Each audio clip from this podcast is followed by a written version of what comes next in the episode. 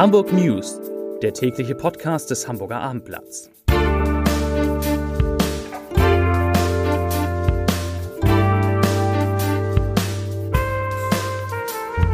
Hallo, moin, moin und herzlich willkommen zum täglichen News-Podcast des Hamburger Abendblatts.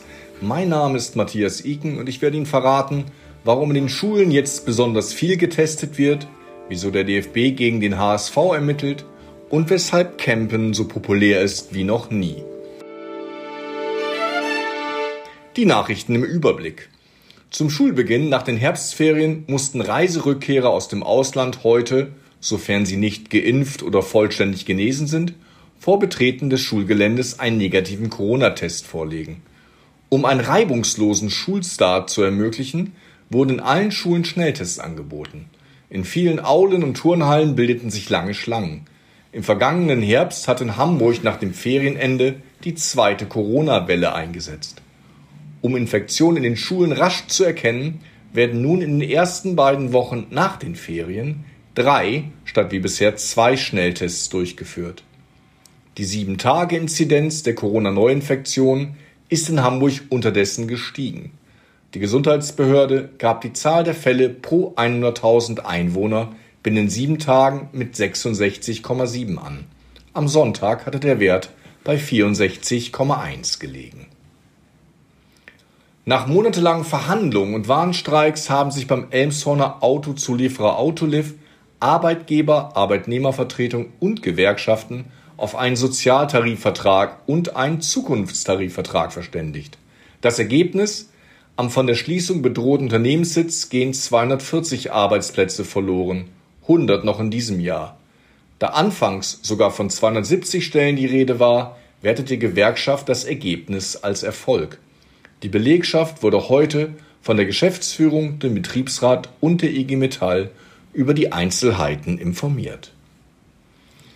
Der Campingurlaub im Norden boomt. Der Verband der Campingwirtschaft in Schleswig-Holstein rechnet mit einem neuen Rekord in diesem Jahr. Wir gehen davon aus, dass wir in diesem Jahr erstmals fünf Millionen touristische Übernachtungen haben werden, sagte der Landesvorsitzende Gerd Petzold. Zum Vergleich, vor sechs Jahren zählte der Verband nur 3,2 Millionen Übernachtungen.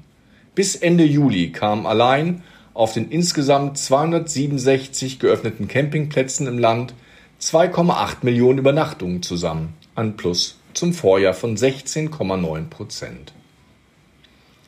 Der Kontrollausschuss des Deutschen Fußballbundes hat auf die rassistischen Vorfälle während des Zweitligaspiels zwischen dem HSV und Fortuna Düsseldorf reagiert und wird Ermittlungen einleiten.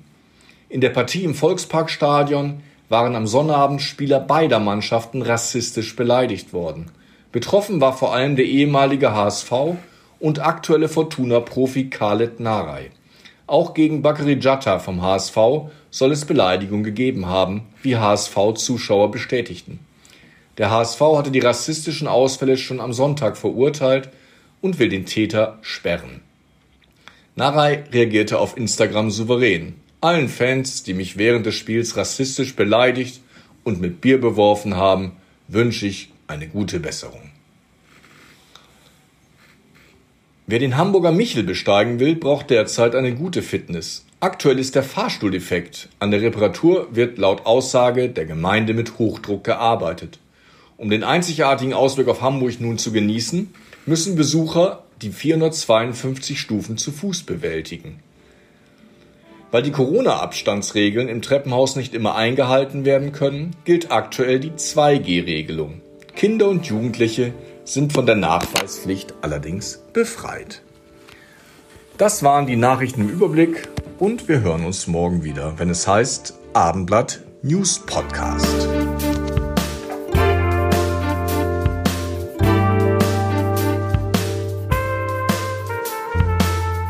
Weitere Podcasts vom Hamburger Abendblatt finden Sie auf abendblatt.de slash podcast.